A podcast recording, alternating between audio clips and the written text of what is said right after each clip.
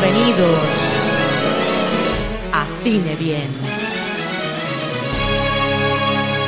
Hola amigos, ¿qué tal? Bienvenidos y muchas gracias por elegir Cine Bien. ¿Qué tal? Estamos grabando hoy, eh, un día tarde, pero ¿qué más da? Desde la cocina del infierno, desde Hell's Kitchen, que me parece un nombre de puta madre para un barrio, si lo comparas con lo que tenemos por aquí. En fin, eh, sin más historias, voy a, dar la bienvenida y a presentar a mis compañeros de hoy. Bueno, yo soy Salva, lo sabéis, he vuelto. Tengo conmigo a Chevy, habitual classic person. ¿Qué tal? Buenas tardes. Buenas tardes, Salva, ¿qué tal? ¿Cómo estáis? Y tenemos un invitado también de- desde.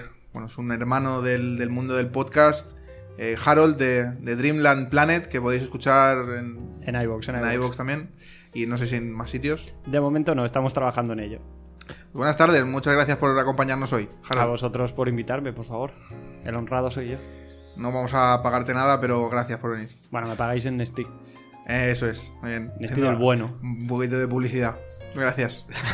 Eh, que no, que es broma. Eh, ¿Qué tal? Bueno, ya sabéis que últimamente, lo voy a repetir todas las veces hasta que vaya pasado un mes o esto, que tenemos un formato nuevo de- del programa.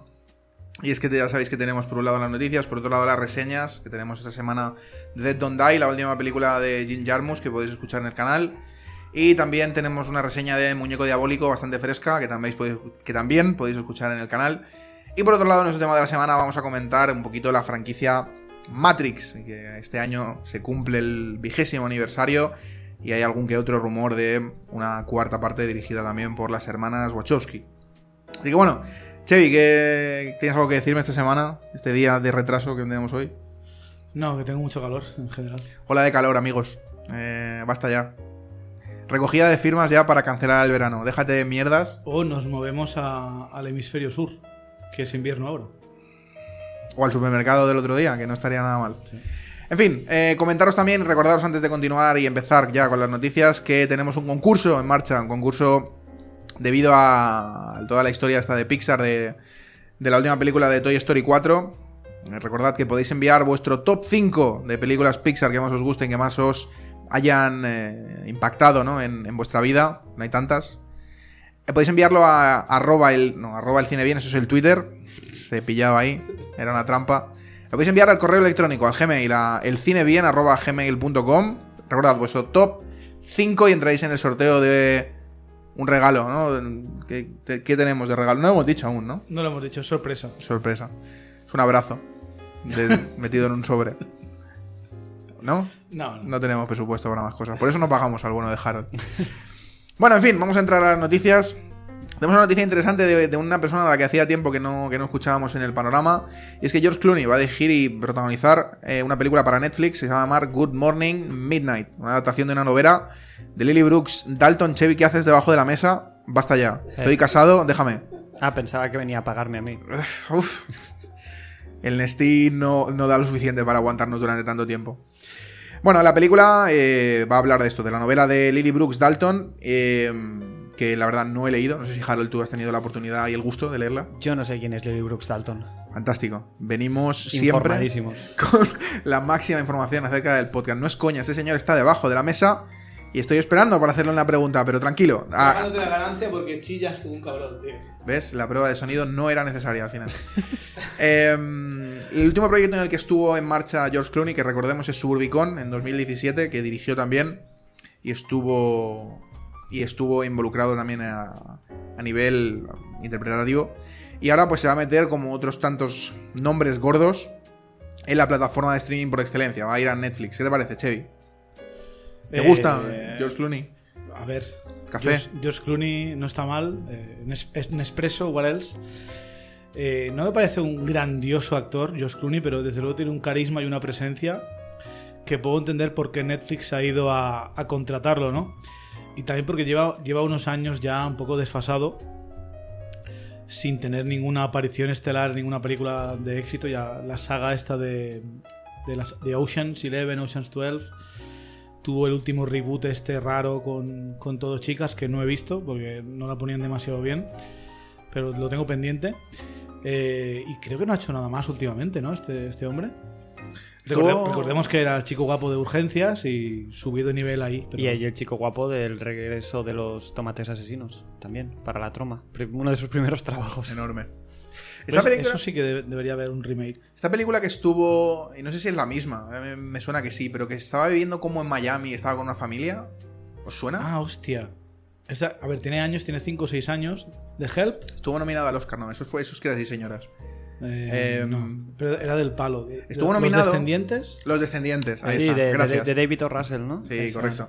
Porque me, mm, me suena de los idus de marzo, pero eso es anterior. Sí, pero yo me refiero a una peli mainstream donde la gente vaya al cine a verle. Ah, pero hace tiempo, ¿eh? Que George Clooney no. Desde lo que tú comentabas, desde Ocean's Eleven, hace tiempo no lo vemos en una producción grande. Sí, yo lo pondría a la par de con Adam Sandler, con un actor que ya no importa a nadie. Y por eso Netflix va, por ellos. Hemos. Bueno, no sé, no sé. Creo que al ponerle al nivel de Adam Sandler le estás haciendo un favor a Adam Sandler. Pero bueno, eh, el caso, no- una de las noticias también que me, que me parece interesante es que el, el guion va a correr a cargo de Mark Smith, que escribió el guion de- del Renacido, de The Revenant. Eh, ¿Qué te parece esto, Harold? ¿Crees que nos va a presentar un guion de calidad entonces para esta historia de Netflix o no? A ver, yo sin quererle faltar al respeto al guion de The Revenant, quizás sea lo menos importante de esa película, ¿no? Eh, me gustaría saber qué más ha hecho este señor. Esa porque- película no iba de hacer sufrir a DiCaprio hasta que le dieran el Oscar. Sí, básicamente... eh, Había un oso, tío. Yo con eso lo compro todo. ¿Había un oso o había un oso hecho por ordenador? Espero que fuera hecho por ordenador. Salía, Pobre Tom, oso. si salía no- Tom Hardy, tío. Es lo mejor. Uh. Es que, eh, a ver, para ser que ganó él el Oscar, como que cualquier persona de esa película me, me- me gustó más que él, porque no solo Tom Hardy, estaba Don Hal Gleason, que también Sí. me gustó más que, que Leonardo DiCaprio en esa peli, pero bueno. Creo que estamos de acuerdo en que, si bien Leonardo DiCaprio lleva tiempo mereciéndose el premio, Sí, no es precisamente por el- Yo no se lo hubiera dado por el Renacido. Creo que incluso en el Lobo de Wall Street hace un papel más de más peso que en The Revenant, pero bueno, ya sabemos cómo es la academia con esto. Eh, sí, pero lo bueno es que ya le dieron el Globo de Oro, ya se relajó y ahora va a hacer cosas bien como Once Upon a Time in Hollywood. Tarantino, yo no sé, yo lo que haga DiCaprio me da igual. la peli de Tarantino ya me va bien. Eh, mira, aquí tenemos un poquito de lo que va a ir el libro, y es que se centra en la historia de Augustin, que será el personaje en principio que, que va a interpretar Clooney. Es un científico que está en el Ártico y que corre para contactar con la tripulación de la nave espacial Ether mientras intentan regresar a la Tierra. Bueno, pues igual es una peli de con tintes un poquito ciencia ficción, un poquito a lo que nos tienen Nolan acostumbrados, no tan rimbombante, a lo mejor. Eh, o no sé, al igual es el intento de, de volver a hacer Gravity de George Clooney, como salía poquito en esa. Hombre, esa sinopsis tiene pinta de traer girito al final. En plan, Sí, está claro. está hablando con la nada. Es doble personalidad ahí en el Ártico de estar solo o algo así, ¿sabes? Bueno, ya, ha habido bastantes pelis así de aislamiento en el espacio, como fueron. Como Es que la presencia de Dwayne Johnson bendice de nuevo este podcast porque si nosotros, nosotros pretenderlo, está la cara sonriente del bueno de Dwayne ahí en la noticia y no pinta nada, pero está ahí. Esto es lo que ve The Rock en Netflix. Eso hay que. Es una noticia interesante para nadie, pero está ahí. Pero, ¿Cómo que para nadie? Pero decía que me parece que está, están un poco de moda en los últimos años las pelis de ciencia ficción de aislamiento espacial, como fueron la de Moon, por ejemplo, está muy Moon bien. con Sam Rockwell o la de Marte, de Martian, ¿no? Con, Con Matt Damon. con Matt Damon. Pero vamos Y ahora a... la nueva película que vamos a ver de Natalie Portman. Sí, sí, sí. Que O, la, está. o Adastra de Brad Pitt, ¿no? También. Sí, o la que vimos con Ryan Gosling. Y eh, últimamente sí que están. La que y- la la que no vamos vimos. a ver también de Brad Pitt, Adastra, que han contado, sí. Eh, vamos a ver, vamos a la noticia de la semana. Esto es lo que ve The Rock en Netflix. Vamos Es una ver. noticia de mayo, pero da igual, ¿vale? Es igual. Es hay comida en esta noticia. Anoche decidí rockear en Netflix mientras mi enorme galleta de chocolate y el helado de chocolate sandwich esperaban pacientemente para ser destruidos. Imagino- no sé un eufemismo. esto, No, no, ¿no puedes poner un poco voz de Dwayne Johnson? Porque parece que lo hice bastante más animado de lo que tú lo estás leyendo, ¿eh? Te, te dejo, te dejo las riendas, tío. Es feliz. No sé, yo sí tengo ese tono de voz eh, necesario para, para hacer de rock, ¿no? Venga, Pero- por listo. Lo que no se muestra aquí es la segunda galleta de helado que saqué del congelador, así como una gran rebanada de pastel de queso de Nueva York. Acabé de ver el especial cómico de Anthony Jeselnik, Fighting the Maternity Ward. Me encantó, brillante. Llevé mi Cheat Meal Sunday a un nuevo nivel de gula, avaricia y oscuridad. Y me siento muy bien conmigo mismo. Muy bien. Hombre, con la de músculo que, que tiene, creo que destruye la grasa solo de entrar en su estómago, ¿no? De mirarla. Sí, sí, a ver. Yo creo que él se come estas cosas a puñetazos, o sea, no necesita ingerirlas. Muy, muy buena noticia, con gran detalle. Muy de importante. Al final fotogramas. Gracias. Cinco. Dwayne Johnsons para esta noticia. Gracias. Pero Uy, no hemos catalogado la, la otra película, tío. Es igual. Muy mal. te- muy que mal. te voy a decir una cosa, me ha quedado más claro lo que cenó que lo que vio. O sea, Sí, un par de monólogos random. sí, sí, y- al final y, tiene- comió galletas con Estará helado. bien. Lo que viera est- estaría bien. Vamos con una noticia random de la semana de estas que me gustan a mí. Y es que en el rodaje de Bond, es que me encanta la cara de, de- de Daniel Craig en esta foto como diciendo, ¿qué cojones haces, tío? Bueno, el tema es que mm, detuvieron a un señor en el rodaje, en el set de rodaje de Bond 25, por haber eh, puesto una cámara, una cámara de vigilancia en uno de los baños femeninos. Eh, nadie sabe, nadie tiene claro cómo ha llegado ahí la cámara, pero eh, que hay un señor mayor de unos 50 años que ha sido arrestado por esto. ¿qué, qué pasa? El otro día apuñalan a un señor. ¿Creéis que está relacionado con, con el del puñal? Son una secta anti-remakes, anti-reboots que trabajan para ti. A pesar de que luego vas a verlos por la espalda.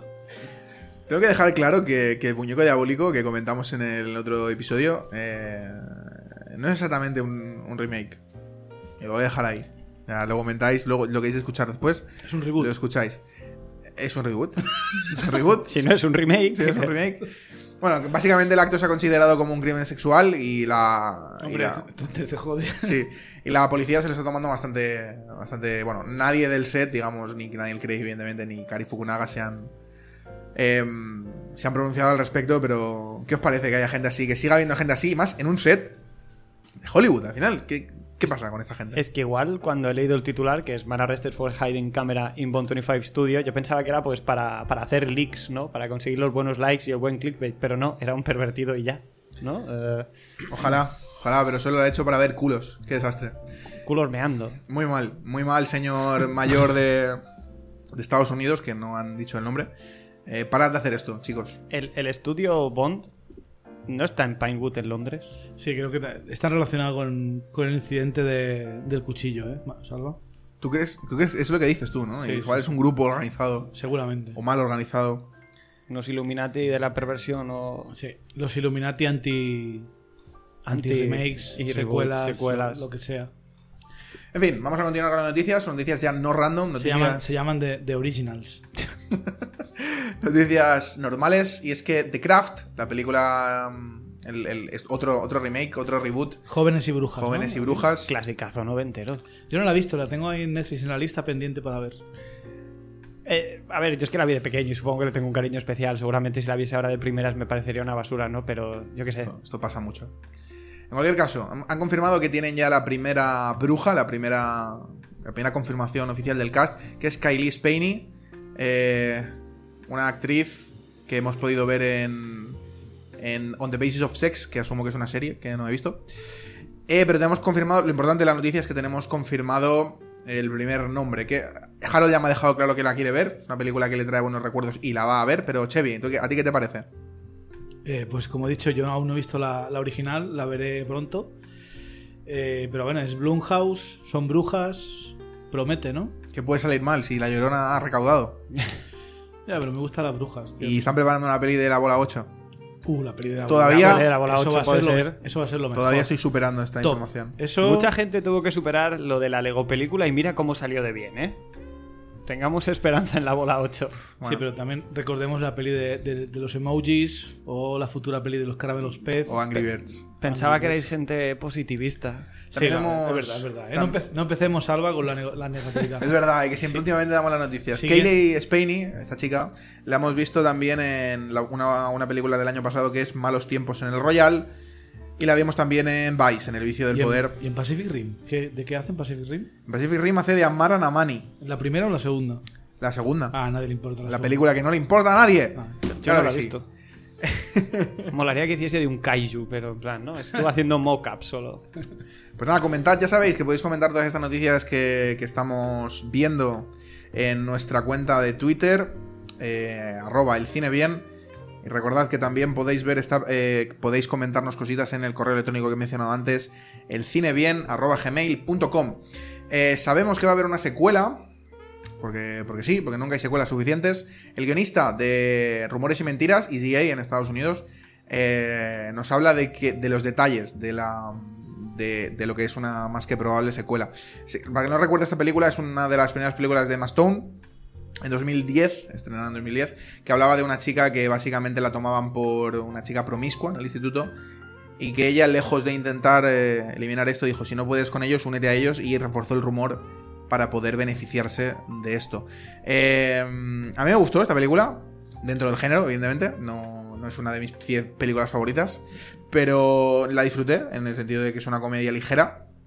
Se sale un poquito de los moldes de la comedia romántica y es, es, es agradecida de ver. ¿Qué os parece esto? ¿Qué os parece que vaya a haber una secuela? ¿Era necesario? Hombre, necesario no es ninguna película, Salva.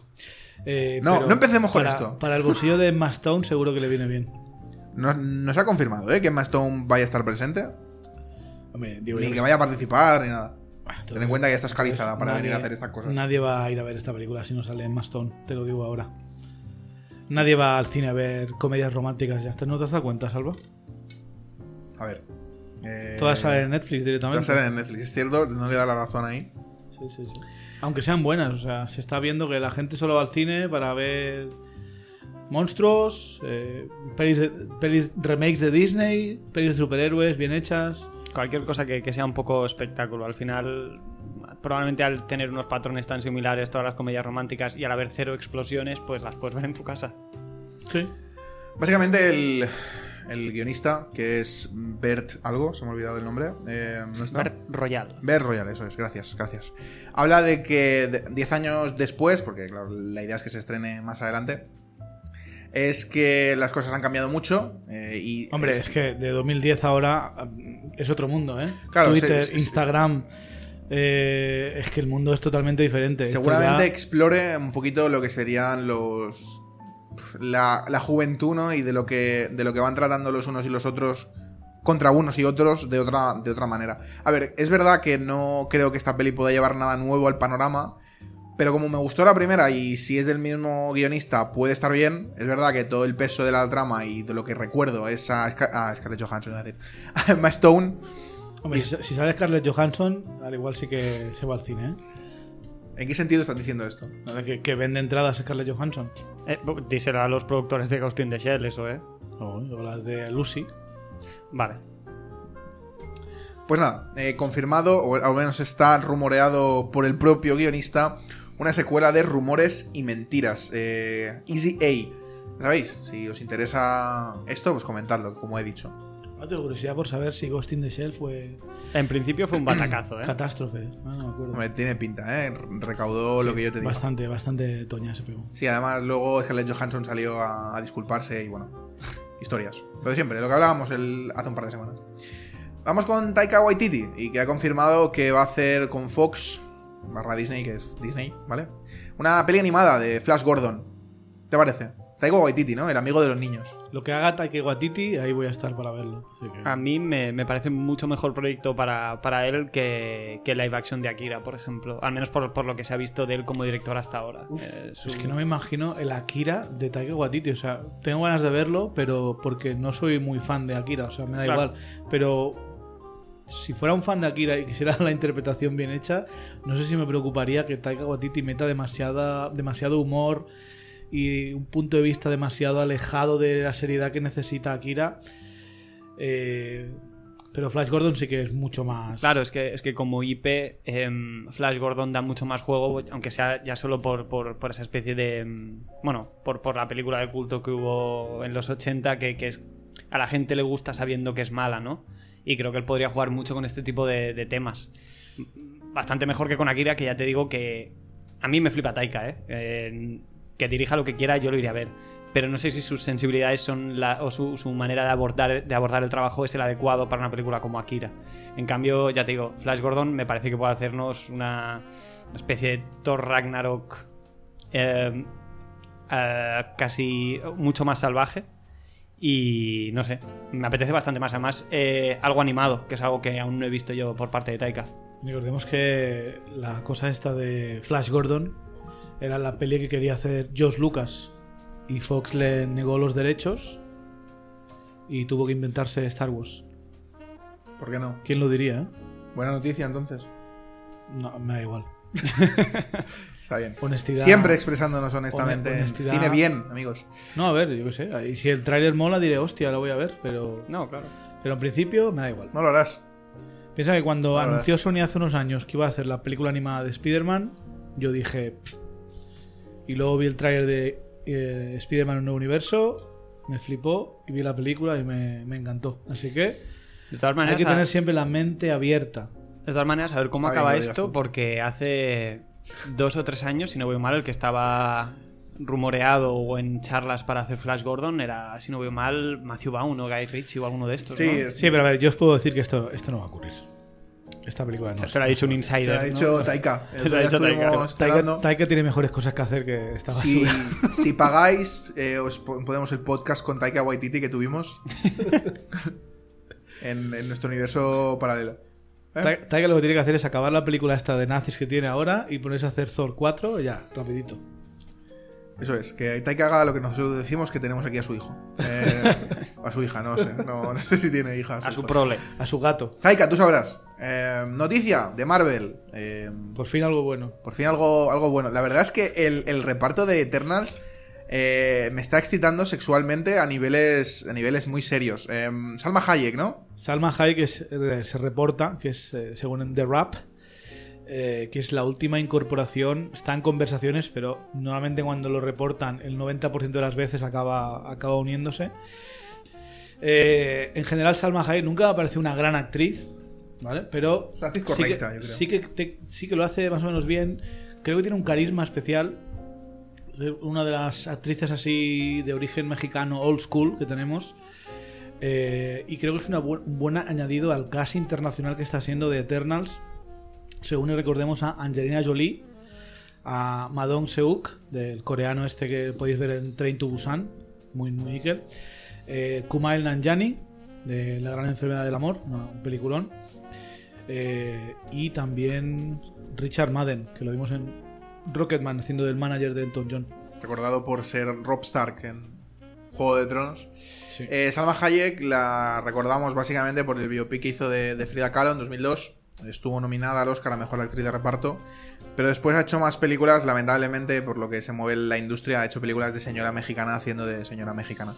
Sí, entonces espero que aquí le toque un papel de villano o heroína, ya como Dios manda, que tenga un poquito más de acción. Que no sea señora mexicana espacial. Exacto. Y recordemos que la directora de, de esta película de Los Eternos de Marvel va a ser Chloe Zhao, que es una directora china, que estudió en Inglaterra y en, y en Hollywood, o sea, en Hollywood, en Los Ángeles. Directora de The Rider, El Jinete, es una película eh, increíble, una, un- una de cine indie, de, de, de- de lo que es el rodeo en Estados Unidos, en la zona más rural de Estados Unidos. Hay un montón de gente que vive para y por el rodeo. Y Chloe Zhao una película que a mí me parece brutal. Además, no es con actores la película, es con, con gente que hace rodeo de verdad. Y los dirige de una manera tan magistral que tú te crees que son, que son ellos. Y luego en los créditos te dicen, no, no, es que son ellos. Entonces dirías que te gusta esta directora. La directora me flipa, además me he visto la, la otra peli que hizo que es de, de, de indios americanos, de nativos americanos, que están en una reserva y básicamente están los pobres todo el día sin hacer nada, emborrachándose, y ves cómo es la vida triste de, en una reserva americana ahora. Que no es que estén ahí haciendo trinkets todo el día para, para vender en el Gran Cañón, sino que están...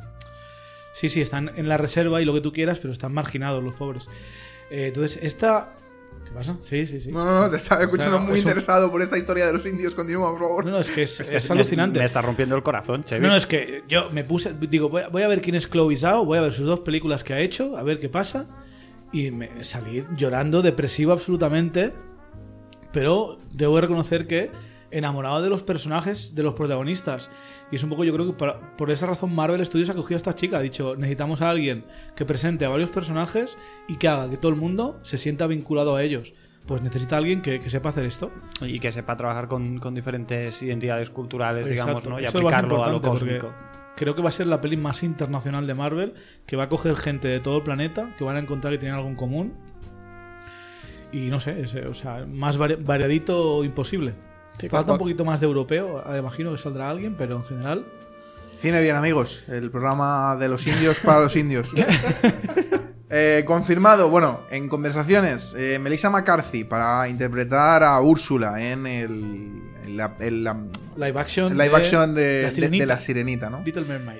Eh, Melissa McCarthy, ¿no? Es esta chica que conoceremos de la comedia americana en La boda de mi mejor amiga o Espías y que recientemente ha estado nominada al Oscar por eh, Podrás perdonarme algún día. Uf, qué buena la de espías, ¿eh? Con, con Jason Statham.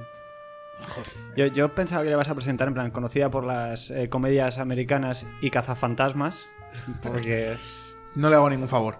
O sea, no le hago ningún favor a... No, por, no es eh, tan mala esa película. de- va- Lo que pasa es que no es una película de fantasmas, es una película de- Paul Fick Y, y- con gente de costume. y de elimina fantasmas, porque es que no los cazan, No, no los los destruyen. A nivel conceptual no se sostiene Es esa verdad, y de Y de película. Chris Hemsworth Moralmente- dando toda la pena. Vamos a dejar de hablar de esto ya, por favor. Perdón, moralmente- Moralmente está mal, ¿eh? Los Está fantasmas mal. tienen derechos, tío. Hombre. Eh, Melissa McCarthy como Úrsula. A ver, ¿esto está bien o está mal? La han cogido porque... ¿Cómo que está mal? Es Úrsula, tío. ¿A quién mejor para coger a Úrsula que a Melissa McCarthy? ¿Se te ocurre a quién mejor? Queen Latifah. Nah, nadie- Uh. nah, esa es muy. Ya, no- ya no me importa Pero nadie. Queen- Queen Queen Latifah. Latifah- eso te iba a decir, es muy del 2003, ¿no? Sí, es muy old news. Es para Ha Netflix. vuelto en Eso forma huele a de Netflix. pulpo gigante. Bueno, a ver, eh, también se podría decir que lleva tanto tiempo relegada al olvido que es hora de que haga un comeback, Queen Latifah. Eh, ¿Por qué no? O gusta sea, nunca a se Hollywood. fue. Nunca se fue. Y que la nominen a un Oscar. Tengo ganas de ver la sirenita porque puede estar muy chula, ¿eh? Animada. Si la Animada, música va a ser real. la original y, y la hacen bien, porque además se ha oído rumores de que la iban a rodar aquí en Mallorca, algunas partes al menos, eh, estaría bien, ¿no? Sí, bueno. Poder ir ahí a ver el rodaje. A, a entrevi- a entrevistar a Melissa McCarthy. Aquí en, en directo. En directo para Cine Bien, amigos. El programa favorito de los indios. Ya Después, de, después Eh, de rajar de ella. Eh, pues nada, chicos, ¿qué os parece? Eh, Melissa McCarthy como Úrsula, ya sabéis que lo podéis comentar. Voy a dar mucho la chapa con esto en arroba el cine bien en Twitter o en la cajita de comentarios de Evox, que no lo había dicho hasta ahora. Yo lo que quiero es la película de, de live action de, de Robin Hood con los animales. No sé cómo lo, no sé cómo lo haces, Me da muchísima pereza. pero es mi favorita de Disney y la quiero, la quiero en imagen real. Robin Hood es tu favorita de Disney, en serio. Me flipa esa película. Es la que no podía parar de ver de- desde que era pequeño. Ahora llevo al igual 15 años sin verla, me da igual. Pues te invito a que, la- a que le eches un Que vistazo. te calles, hombre. Lo ha envejecido bien. Eh, en fin, tenemos más noticias superheroicas. Eh, pasamos a DC. Y es que James Wan dice que, que de momento no se va a poner detrás de las cámaras a hacer Aquaman 2. ¿Eso está bien o está mal? ¿Os parece bien? ¿Os parece mal? ¿Te puedo, que- decir, te puedo decir a quién le parece mal que es a Warner. Ah, bueno. Desde luego. que Warner necesita otro billoncito de, de dólares. Porque Eh, recaudó bastante bien en Recaudó Aquaman muy, 2. recaudó muy bien, pero Shazam fue bastante flojito en taquilla comparado con Aquaman. Vale que Sí, se pero- gastaron mucho decir, menos, Son presupuestos diferentes. pero Warner, los, los mandamases de Warner, imagino que querrán resultados y yo creo que Aquaman se espera para de aquí un par de años, creo.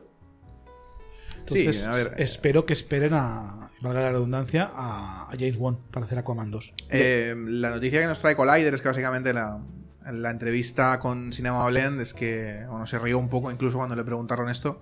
Eh, él lo sabe un poco lo que quiere hacer, pero que de momento, pues, Aquaman 2 no, no está lista, ni está en el horno, ni está ni siquiera cocinándose. Sino que está pensando en hacer otra cosa que de momento no ha querido comentar. Espero que sea otra peli de terror, pero terror bien. Terror original. Es que yo lo entiendo porque realmente ha enlazado los eh, Fast and Furious 7 y Aquaman. Son dos blockbusters que te roban en la vida durante seis años fáciles. Sí. Eh, yo entiendo que además él teniendo los orígenes que tiene, pues con Sao, con Silencio desde el Mal, de Conjuring y demás, pues quiera volver un poco a su zona de confort, volver a pasárselo bien haciendo cosas un poco más pequeñas y que igual de repente, pues cuando le apetezca hacer Aquaman 2. De todas maneras, eh, yo prefiero que, que le den su oxígeno y que vuelva a él, que la propia Warner se, se sienten los directivos y piensen, a ver, ¿qué es esto del DCU? Vamos a ponerlo todo en orden ya de una vez Por cuarta vez. por cuarta vez y que esta vez sea la buena, a ver si puede ser. Y ya te digo, yo no tengo prisa por más pelis de, de DC, no porque no me gusten, sino porque creo que tienen que aclararse un poco la cabeza. Bueno, tienes eh, a final de año la del Joker Que le tengo muchas ganas. y el año que viene tenés eh, Wonder Woman Wonder Woman 84. 1994, ¿no? Sí. Eh, pero sí que es verdad que el universo DC está bastante raro, ¿eh? Porque ahora han decidido hacerlo todo por separado y más adelante, cuando quieran, ya lo unificarán. Pero luego en Shazam está Superman, es que es un poco, Creo- es un poco y- raro. y no, no sé si está ahí. no Bueno, tengo muy no, claro. no está Superman, está un señor que se puso el traje de Superman. Bueno, no está Henry Cavill. Y pero que, lo ha está deja- y que lo ha dejado, por cierto, Henry Cavill, el papel. Sí, sí. En cualquier caso. ¿Eso es oficial? Sí, Sí, sí. sí, lo dijo él, de hecho.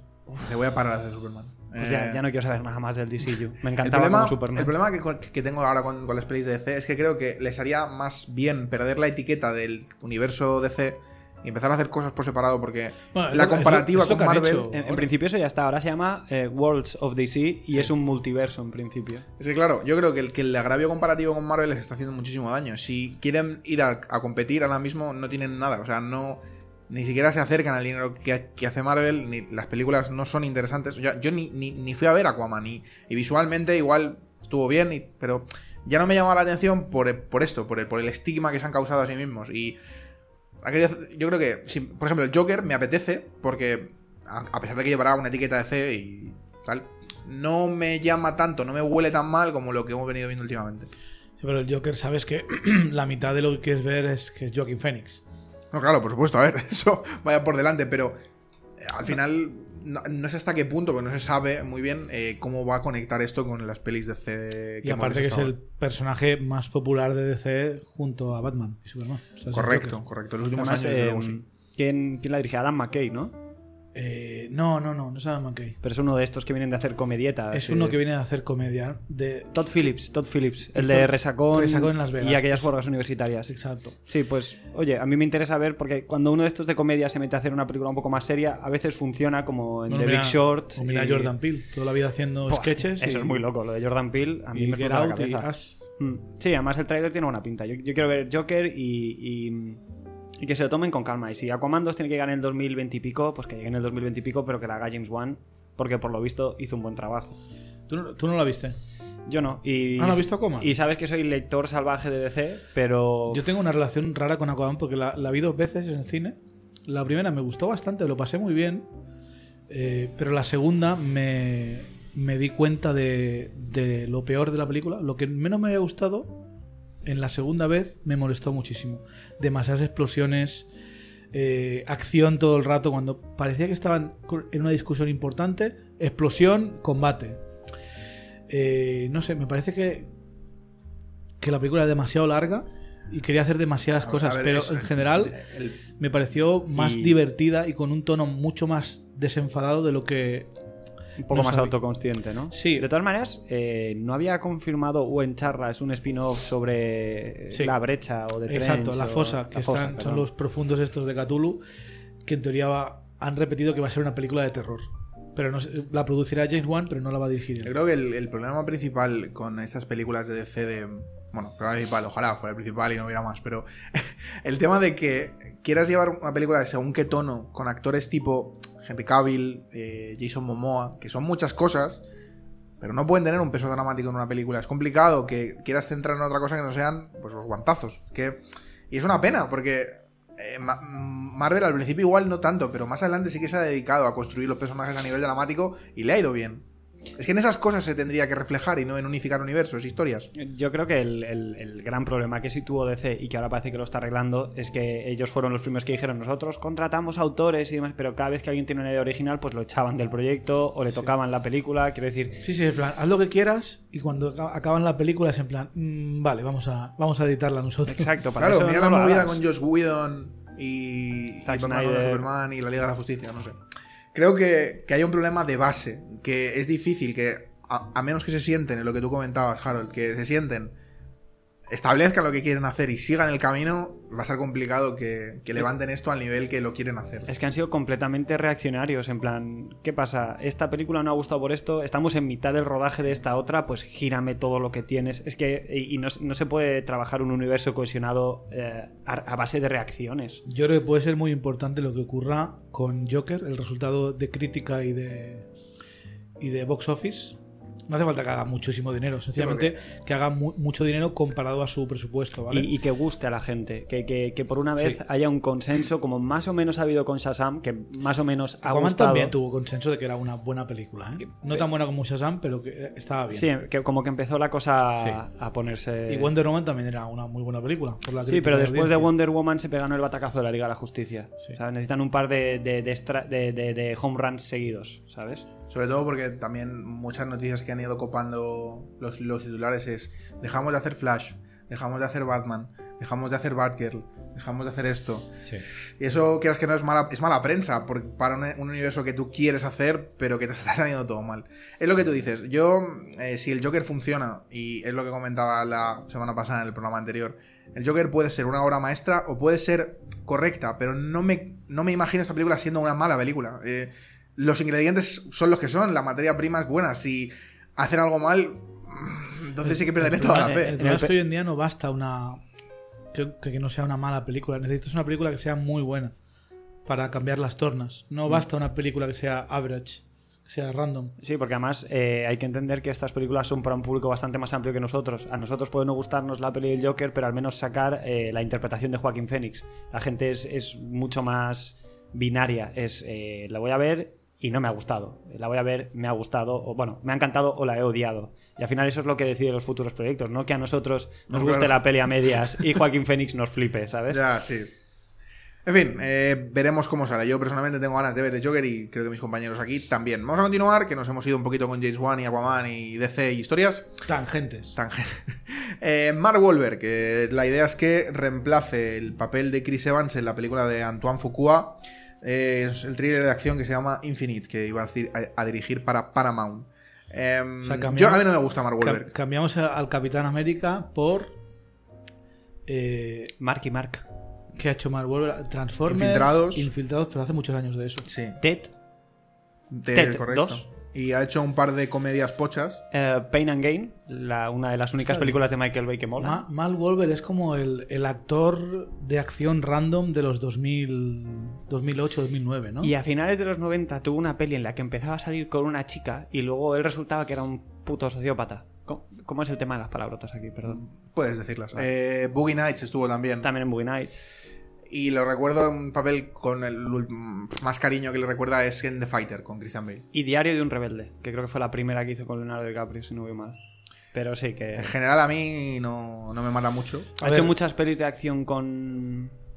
Es que ahora no me acuerdo, pero lleva como cuatro pelis de acción con el mismo director, que es la de... mm, ah, la de los atentados de Boston, eh, que además son siempre desgracias. La, la del vertidos de, de petróleo, es que ahora no me acuerdo del nombre del director, pero sí que lleva... Marea como- Negra, The, The Whiter Horizon, sí. Y luego eh, el director es, eh, te lo diré ahora, que lo, tengo, que lo tengo por aquí.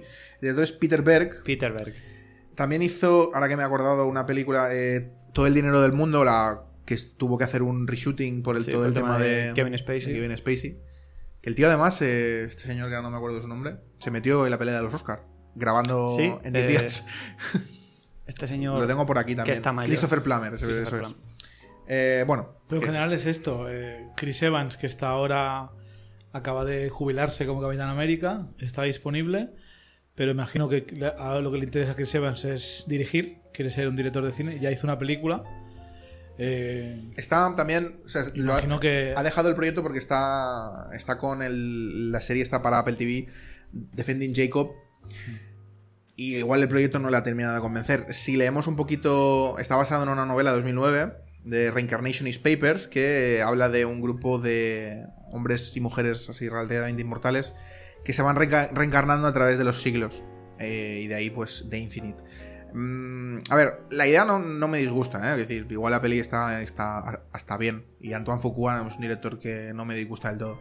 El problema que tengo yo con Mark Wahlberg es que siempre tiene la misma cara y me da, rabia. Entonces, esto es una opinión mía, ¿vale? O sea, pero... Claro, a ver, es que claro, sale perdiendo. Si reemplazas a Chris Evans y tienes que poner a Mark Wahlberg... A ver, antes que a un Don Nadie. Sí, además pro- Lo, probablemente lo- no... lo normal hubiese sido poner a otro Chris, ¿no? A Chris Pine, a Chris Hemsworth. Sí. No me, no me parece un, un mal cambio. Yo me imagino que sus razones tendrán. Seguramente tampoco cueste lo mismo contratar a Chris Evans que, que contratar a Mark Wahlberg ahora mismo. Y bueno, yo creo que además eh, Chris Evans ahora está en un momento en el que no le hace falta el dinero y elegirá los proyectos en, en base a la calidad y como él quiera trabajarlo, ¿no? Aparte de, de lo que dice Chevy, que hace- lleva años diciendo que es lo que quieres dirigir. Eh, a mí Mark Wahlberg me cae bien. Mm, No, no, no es que me caiga mal, es sencillamente que no, no lo encuentro que tenga el mismo carisma que, que un Chris Evans. Sobre todo a esas alturas de la película. Claro, pero, pero ¿qué carisma tenía Chris Evans antes del MCU? Sí, también es cierto. ¿Sabes? Es un poquito por la época en la que estamos hablando de esta noticia. Ya, pero eso creo que es una pérdida para Paramount. Paramount le- hubiese gustado poner en la película Seguramente. Chris Evans. Seguramente, pero como cambio, a mí no me parece mal. No Podría ser peor, sí. Eh, estamos de acuerdo en que Bueno, veremos, ¿no? El, el guion del libro es un poco los inmortales o qué rollo es este que se reencarnan. Se van recarnando. ¿Se, se acuerdan de todo lo de antes o qué? No lo sé. Estaría bien, pero. o sea, yo te digo, aquí siempre tenemos buenas ideas. Y no... Porque si te, si te reencarnas y no te acuerdas de nada, ¿qué diferencia hay con, con ser una persona normal? Ahí está el plot. Es que yo estaba leyendo ahora la, la noticia que la tenemos aquí en la pantalla y s- la sinopsis entera era eso, que son un grupo de inmortales y que para derrotar a un mal mayor tienen que llegar a, a uno de ellos que cree que es esquizofrénico porque está teniendo visiones, eh, o sea, lo Porque, que él cierran, cree... porque cierran persianas a saco. Sí, Bueno, ¿qué más tenemos, Salva? Pues tenemos una noticia que hablábamos hace un ratito de Henry Cavill, que va a, a- va a ser Sherlock Holmes en, en una adaptación de, de Legendary, una, una novela de, una adaptación de una novela de misterio de Nancy Springers, Enola Holmes. Millie Bobby Brown también va a estar metida en este proyecto. Bueno, es la, eh, ella era de Enola Holmes, es la hermana pequeña de Sherlock Holmes. sí, sí, claro. Es como Sherlock Holmes para Pocket, Edition, ¿no? Pocket Edition, sí. Eh, y también se ha, se ha anunciado que Elena Bonham Carter va a, a interpretar a la madre de Enola. Eh, Henry Cavill haciendo cositas que nada tienen que ver con lo que hemos visto Pero últimamente. si es la madre de, Nolan, ¿no es la madre de Sherlock también? ¿No son, Sí, no pero son- hay- no son hermanos o al igual A lo mejor es un secreto Mi- de la trama mismo- que te acabas de cargar, Chevy. muy mal. Spoiler mismo- alert. mismo padre? ¿O no? ¿Y si Sherlock Holmes ha sido adoptado todo este tiempo? Ti- eh, que alguien se lea la novela y me lo cuente, tío. Eh, La novela salió a la venta en 2006. Puso a la venta en 2006 y habla de esto que ha comentado Chevy de eh, Nola Holmes, que es un familiar directo de. Yo no creo que sea tanto la hermana pequeña, ¿no? Debe ser familia. No, no, es la. Es la hermana pequeña, ¿no? Sí. Ah, perfecto, entonces. de Sherlock y Minecraft. Mycroft Holmes. Este, este lore de, de Sherlock Holmes que no conocía, ¿de dónde sale? Bueno, ha estado siempre ahí, ¿eh? Sherlock Holmes es- ahí. piensa que los derechos de Sherlock Holmes son patrimonio de la humanidad, si no mal. Cualquiera puede hacer una novela de Sherlock Holmes, cualquiera puede hacer una película. Pero, pero, es, do- es dominio público. pero Minecraft, hasta donde yo sé, siempre ha estado por ahí. Microsoft. Eh, no lo sé, igual desde el principio. Pero- Pero, eh, el patrocinio, ¿no? De Microsoft. bueno, pues tenemos ahí una noticia con Henry Cavill metido. ¿Qué, qué os parece Henry Cavill en este tipo de papeles? Puede ser divertido a Henry Cavill, por fin con su acento inglés, haciendo de, de un, de un Sherlock Holmes así guapo. Eh, piensa que Sherlock Holmes originalmente es un boxeador, es un tío fuerte, grandote. Esa imagen que siempre hemos tenido de un Sherlock Holmes. eh, El con la último Sherlock con la Holmes gorra, no con es la el pipa. de Ian McKellen, el último. Eh, sí. Sí. La pelista de Holmes. No, no, es el No, de. mentira, es el de, el de Will Ferrell y John C. Reilly. Correcto, sí, sí, sí, sí. Sí, es verdad, no me acordaba de esta. O sea, cualquiera puede hacer una, Co- como podemos casi hacer una nadie, película de quiero Sherlock Holmes si quieres, Salva. ¿Qué? ¿Perdón? Que podemos hacer una, una película tuya de Sherlock Holmes. ¿Por qué no? En plan, en busca del, del, rem- del remake perdido o algo.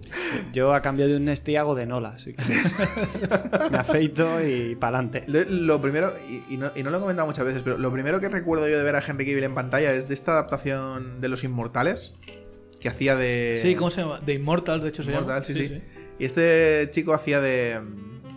de un personaje que. Teseo, Perseo, inserte nombre griego. Teseo, random. Teseo. Y le daban como un arco mágico.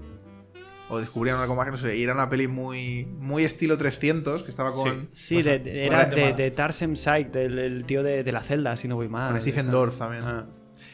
Stephen Dorff. Stephen ¿Qué se Dorff. habrá hecho de Stephen ¿Qué- Dorff? ¿Qué, qué habrá sido de él, eh? Deacon Frost. Stephen, si nos escuchas, manifiéstate. Eh, una noticia que me ha hecho bastante gracia y me ha, me ha resultado muy interesante, y es que el remake de, de- el remake o el reboot o la secuela o la precuela, no sé qué va a ser esto. En principio es cuarta parte. Cuarta sí, no sé, no sé, ya estoy cansado de Ghostbusters. Pero eh, hemos descubierto a través de un vídeo de Twitter, que esto fue un- muy curioso, que Paul Rudd, el, Paul Rudd, el, el chico, o la, la persona que vimos en Friends, El que- chico, tiene ya casi 50, 50 años tiene, cumplió el otro día. El chico va a ser para mí siempre.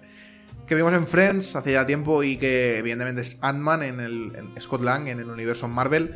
Va a participar en esta entrega de los cazafantasmas. Bien, ¿no? A priori. Eh, esto, esto est- está separado de la de Ghostbusters de las chicas, ¿verdad? Exacto. Que de hecho O sea, salió no, la. no vamos a ver a, a Ant-Man y a Thor juntos, ¿no? No, est- estaría guay, pero no. Pena. De hecho salió la... Es que no me acuerdo cómo se llama la actriz, pero la que hacía de la que encuentran en el metro. Eh, de, de las, o sea, de las cazafantasmas femeninas y la que reclutan en el metro porque es la que sabe moverse mejor por la ciudad. Sí, Eh, la, la de color. Sí, es que no sabía cuál es la No, nomenclatura. no me acuerdo cuál es, pero... Pues eh, hizo un tweet súper en plan, no puede ser que nos olviden a nosotras solo por culpa del patriarcado y no sé qué. Y fue como, bueno, igual no es tanto el patriarcado como que os comisteis un torrabo en taquilla. ¿No? Y... Sí, sí, a ver, es que yo estoy súper de acuerdo en. en... bueno, Súper de acuerdo, no, porque es un reboot y me da igual que lo haga, pero. Bueno, como esta también se la va a pegar, ¿eh? Os lo, Sí, os está- lo está vaticino. clarísimo. Tiene toda la pinta. Pero aquí tienes la fuerza de llevar a, a los personajes originales a pantalla, que eso que quieras que no, te va a vender entradas. Ya, pero es, es Paul Rudd, ¿eh? Su, su franquicia de Ant-Man es la menos exitosa de Marvel Pero, Studios. no, pero es que la no es no Paul Rudd, Paul es, Paul. Rudd, es Bill Murray, es Dan Aykroyd, es Harold Ramis no porque está muerto, pero es toda esta gente dirigida Bill por el hijo del Sigourney Weaver, original, Bill Sigourney Murray ta- también estaba en Los muertos no mueren y nadie fue a verle. Ya no, ya no basta con poner a gente. Os lo he dicho, ya no ¿Quieres basta con- apostar con aquí poner mismo y ahora? No basta con poner actores. La peli tiene que ser buena, tiene que ser espectacular. Bueno, em, Y no confiamos en Sony. secuelas tardías, te puedo Sony, decir... Men in Black International. ¿qué Te es puedo esa decir mierda, tío? Halloween, tío. Halloween, secuela tardía, recuperando gente del casting original y que para el presupuesto que tuvo fue un gran éxito. Estoy convencido que si Men in el terror Black es diferente. Ya, también es metes a Will Smith o a Tommy Lee Jones ¿Qué va? y la vendes. Escucha, escúchame, yo no he ido a ver Men in Black International, pero si me dices que sale 10 segundos Tommy Lee Jones, ya no Will Smith, Tommy Lee Jones, yo te juro que pago la entrada, ¿eh? En fin, eh, Paul Rudd, confirmado para eh, Ant-Man, confirmado para Ghostbusters. Eh, tenemos una saga que a mí personalmente me gusta mucho. ¿Os acordáis que hablamos de la, del reboot, el remake de... Es un reboot más que nada. Otro. De- otro, otro más. Últimamente todas las noticias son así, da igual, tío. Sí, sí. Ya, hay, que, hay que aceptarlo. Chris Rock eh, nos, nos confirmó que harían Saw y ya ha empezado el rodaje con Darren Lynn Bousman en la dirección. La idea es que se estrene en octubre de 2020. Han cogido para el reboot al director de cuatro de las 7, 8 partes que tiene Saw original. Qué sorpresa, ¿eh? A él y todo le, le- le ha sorprendido. Seguramente. En el, en el tweet que confirmaba esto, Darren. ¿Dónde está? Darren Lee Roman nos decía: Empieza a filmar la nueva película de Saw. Algo que nunca pensé que volvería a pasar. Guiño, guiño. Tengo que ser honesto. Nadie está preparado para la locura sangrienta que llegará a pantalla. Bueno, ¿qué va a decir? Al final la, la está haciendo él. Eh, la idea es que se estrene en octubre del año que viene, 2020. Y la, la idea es que también se, se estrene eh, al mismo tiempo que Halloween 2, que hemos, también sabemos que ha empezado el rodaje. Eh, Mark Burke y Oren, Oren Cowles, que serán importantes. Son los productores. Perfecto. Chris quiere darle su toque personal a la franquicia Saw. Chris Rock. Tendremos todos los giros, vueltas y capas hardcore que nuestros fanáticos esperan. Dirigido por uno de los maestros del oficio, Darren Lynn Boseman. No podemos esperar para empezar. A ver, a mí la saga Saw me gusta, pero es un género súper concreto de algo que hace tiempo que no se hace, que es un slasher de estas características. Juega en una liga muy concreta, o sea, yo no creo que esta película pueda rivalizar con Halloween 2, o sea, me extrañaría mucho, teniendo en cuenta lo, que es va. Halloween y lo que es Saw. Las primeras entregas de Saw me gustaron mucho, pero es verdad que se han venido muy arriba con esta puerta que están cerrando. Muchas gracias. Ahí está, bien cerradito. Pero ya están secuestrando a alguien para meterle una, trapa, en una igual trampa sí, de igual sí, igual está empezando el rodaje aquí abajo. Eh, comentábamos que, bueno, que se que Darren Lynn Bousman ha confirmado que se está rodando ya. ¿La vais a ver o qué? A ver, yo ahora cuando ha dicho que Chris Rock quiere darle su toque personal, de repente me he imaginado al, al muñeco este del triciclo delante de un, de un muro de ladrillos haciendo un poco de stand-up comedy y me ha apetecido mucho, pero no va a ir por ahí seguro. No, qué pena. ¿eh? La Eh, verdad es que estaría, con- como giro estaría interesante. Yo es que después de, de la última intentona que hicieron, la de Jigsaw, eh, me quedé tan desencantado que seguramente la vea, pero porque me va a caer en las 12 horas de terror. Así como Halloween 2, después de ver Halloween, eh, tengo ganas de, de seguir como. De, de ver cómo sigue la franquicia. Sao ahora mismo no, no me apetece. Y Pero- la veré, pero no me apetece. ¿Pero por qué fuiste a ver Halloween? ¿Quién estaba confirmado en el cast? Jamie Lee Curtis. Pues ya está, Chevy, ahí está tu teoría. ¡Pum! Me voy a mi casa. no, es broma, no me nadie le voy. importa Halloween. Halloween. La prueba es que no la has visto tú, Salva, así que. Pero yo estoy esperando a verla en casa. Es que no, no tengo tiempo de verlo todo. Un año que la tienes para ver en casa. Sí, yo te la dejo yo que la tengo en Steelbook. Pero bueno, Halloween, hablando de lo que hablábamos antes, otra película dirigida por, por un director que, que normalmente hace comedias. Lo dejo ahí, como es- dato. es lo nuevo. Eh, gente de comedia haciendo terror. Rápido. Otra, la última noticia de Marvel de hoy, Chevy, es que a pesar de todo lo que escuchamos después de y antes de Endgame, de que Chris Hemsworth iba a dejar de ser Thor, bueno, pues esto no. Lo escuchamos eso. ¿Lo escuchamos? Él lo dijo, él dijo que quería parar de, de actuar durante un tiempo. Sí, hasta que todas las pelis que ha hecho que no son como Thor se han ido a, a la castaña.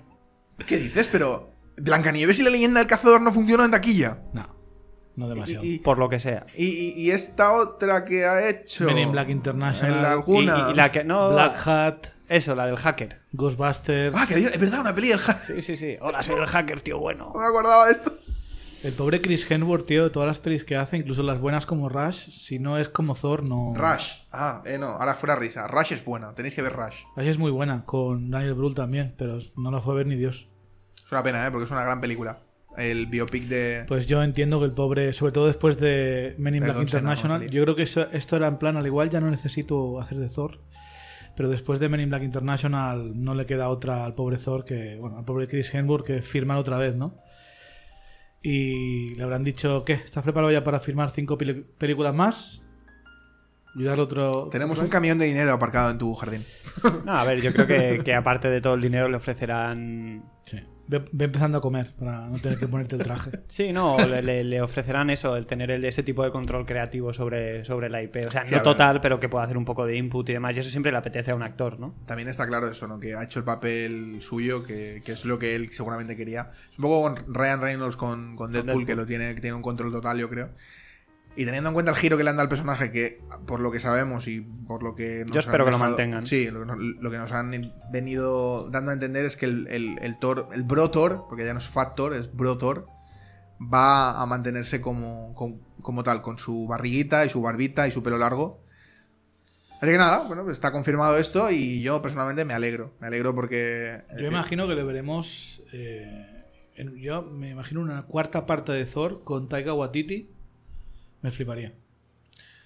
Lo que lo veremos seguro es en la próxima entrega de Guardianes de la Galaxia. Eso No, no- no, es, no es seguro. No, no, no es seguro. De hecho, seguramente no lo veamos. El otro día hizo un, un sticker de pregunta a James Gunn en, en internet y eh, ahí en Instagram y no parecía muy fan de, de meterlo, la verdad. no sé. Al igual lo A- mí me encantaría, eh, Igual pero- lo pone como un cameo, un pequeño papel, pero yo no me esperaría a Thor. No, a ver, no me la imagino como. como ¿Cómo se dice? Eh, como personaje principal ni dando un peso a la trama, pero que aparecerá, aparecerá. Yo, mm, Hombre, se ha ido con tienes ellos. que, Claro, es que tienes que justificar que no esté si no está. Eso, una línea de diálogo y a, a saco, ¿eh? Era imposible la convivencia con vosotros dos en la nave. ¿Por qué le echaste Star-Lord? Y ya está, y ya no tienes por qué Y sacar yo soy. Groot y a correr. Muy fácil. Tira, a- aparca, eh, aterrizas la nave, tiras un par de barriles de cerveza, va Ya, tras ellas, cierras Y y despegas. En fin, Pues, eh, eh, si tiene que no salir en toda la película, por favor que sea con esa escena. Aparte, recordemos que no necesita la nave eh, Thor. Con, la, con Stormbreaker se puede teletransportar. Así es ¿Cierto? como- Cierto. En fin, la última noticia de hoy, ya para ir cerrando las noticias, recordad eh, que luego, cuando terminemos, podéis ir a visitar nuestros otros programas, nuestros capítulos de, de hoy, en la reseña de The Dead Don't Die, la reseña de Muñeco Diabólico y también el tema que tenemos esta semana, lo que trae esta semana. eh, un poquito un, repasito a, las, a la franquicia Matrix, que se cumplen 20 años este año 2019. Noticia que a mí personalmente me encanta. y es que Midsommar, eh, creo que es algo que estaba claro, la- Midsommar, la última película de Ari Aster, director de Hereditary, está, va a ser clasificada R en Estados Unidos y entendemos que aquí para mayores de 18 años. Eh, los críticos están flipando con esta película. La han, calificado con cosas muy bestias. Eh, bueno, todo mal, efectivamente. Y le han puesto clasificación R. y algunos la catalogan como la matanza de Texas del siglo XXI, etc. Lo que sí ver- vamos a ver seguro son sectas, eh, sangre y deformaciones, que es lo que vemos en el tráiler. Me hace mucha gracia que pongan en, el tweet, en el tweet pongan ahí una hoja de la MPAA como diciendo, mira, es, es una peli muy chunga, id a verla, ¿no?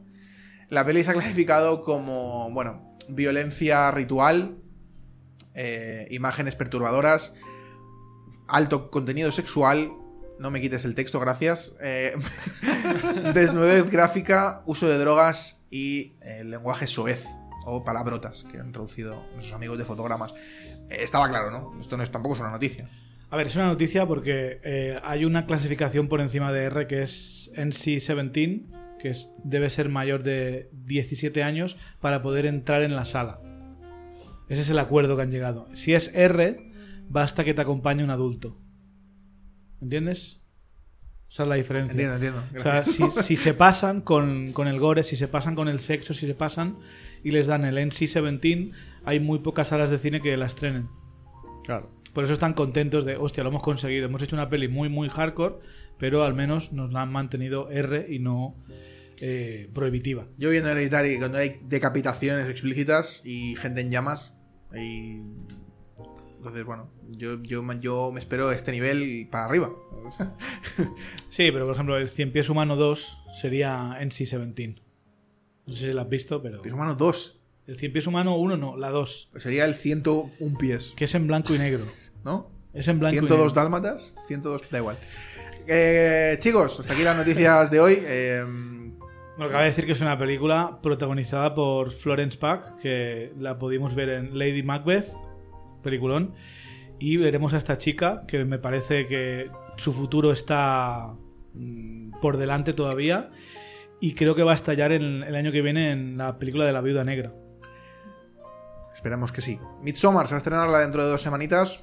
Eh, Tengo muchas ganas de ver esta película. yo también. Todos, Tengo yo creo. muchísimo hype Mira que yo esto. no soy el mayor fan de Hereditary, ¿eh? Correcto. pero sé apreciar eh, lo que dice el director y el estilo y creo que si pone sectas y se aleja un poco de lo que no me gustó tanto en Hereditary, puede ser la película que me hace falta este verano de, de Y, terror. y que además, eh, después de Hereditary, eh, le habrán dejado hacer lo, lo que haya querido a este tío ahora mismo. Así que veremos. Bueno, y, y todo el mundo la pone muy muy bien. ¿eh? No sé en qué festival se, se estrenó, pero fue, fue bastante aclamada. Midsommar, que no sé qué significa, pero...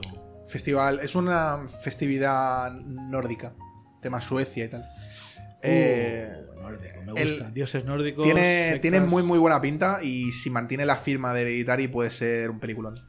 Bueno, pues nada chicos, eh, hasta aquí las noticias de hoy. Recordad que podéis eh, participar en Twitter, arroba el cine bien, en la cajita de comentarios de iVoox, enviarnos un correo electrónico a arroba, ah, perdón, al cine bien, el cine bien arroba gmail.com. También recordad que tenemos el concurso en marcha, Chevy, que pueden enviar sus cinco películas favoritas de Pixar, ¿no? Correcto, enviar las 5 mejores películas de Pixar, vuestro top 5, mandadlo antes de que acabe el mes de julio para conseguir premios sorpresa, premios bien. Premios. Mandarlos por favor a elcinebien.gmail.com Voy a despedir, a saludar a mis compañeros de hoy. Harold, muchas gracias. Desde el podcast Dreamland Planet, escuchadlo en iVoox, lo dejaremos ahí también un link fresco para que podáis visitarlo. Muchas gracias por acompañarnos a las vosotros por, por invitarme, me lo paso muy bien. Perfecto, Chevy, nos vemos en el próximo y en las reseñas también. Y recordad que podéis escuchar nuestras reseñas de Los muertos no mueren, eh, El muñeco diabólico, el reboot de este remake, como queráis llamarlo, eh, y también nuestro tema de la semana que es eh, la saga de Matrix, sobre todo la primera, y hablaremos brevemente de, de las secuelas. Todo, todo incluido. Pues aquí estoy, ¿por qué he venido? ¿Y por qué he venido? Aquí estoy. Y si no os gusta mi canto, como he venido, me voy, nos vamos. Pero volveremos.